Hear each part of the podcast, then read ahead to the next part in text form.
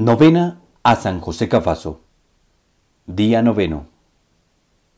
Tema del día. Su paso definitivo a la casa del Padre. La Virgen de Nazaret tuvo una misión única en la historia de salvación, concibiendo, educando y acompañando a su Hijo hasta el sacrificio definitivo, su muerte en la cruz. Allí nace la maternidad espiritual de María, que brota directamente de la hora pascual de Jesucristo. Documento de Aparecida, numeral 267. Hasta el último minuto de su vida, San José Cafaso se acogió bajo el amparo de la tierna madre. Lema del día noveno. En María nos encontramos con Cristo. Oración para todos los días. Oh glorioso San José Cafaso, que por tus grandes virtudes llegaste a ser tan querido para Dios y potente intercesor ante Él.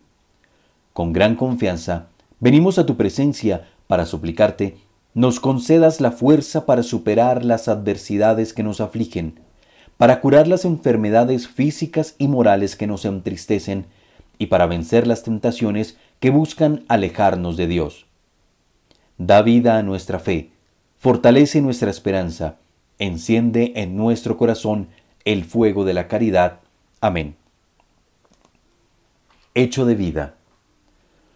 Para San José Cafaso fue muy eficaz el pensamiento de la Madre del Cielo, tanto en el confesionario como en el lecho del enfermo o en la prisión. María Santísima fue su más poderosa auxiliar. Cuando estaban viviendo su dolor, le decía, la Virgen Dolorosa te ama y te consuela. Su advocación predilecta fue Nuestra Señora de la Consolata. En su corazón, junto a Jesús, estaba la Santísima Virgen, a quien amaba con gran ternura.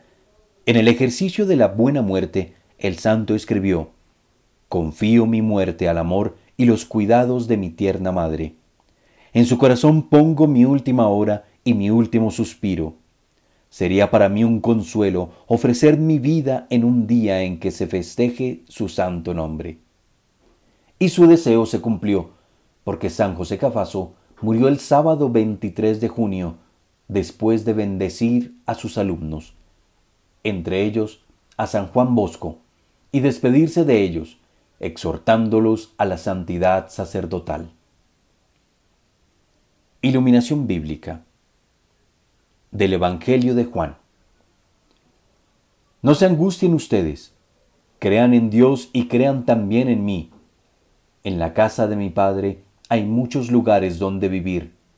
Si no fuera así, yo no les hubiera dicho que voy a prepararles un lugar.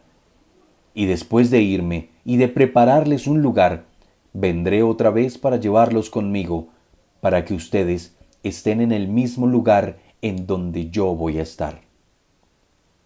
Palabra del Señor. Mensaje para el día noveno.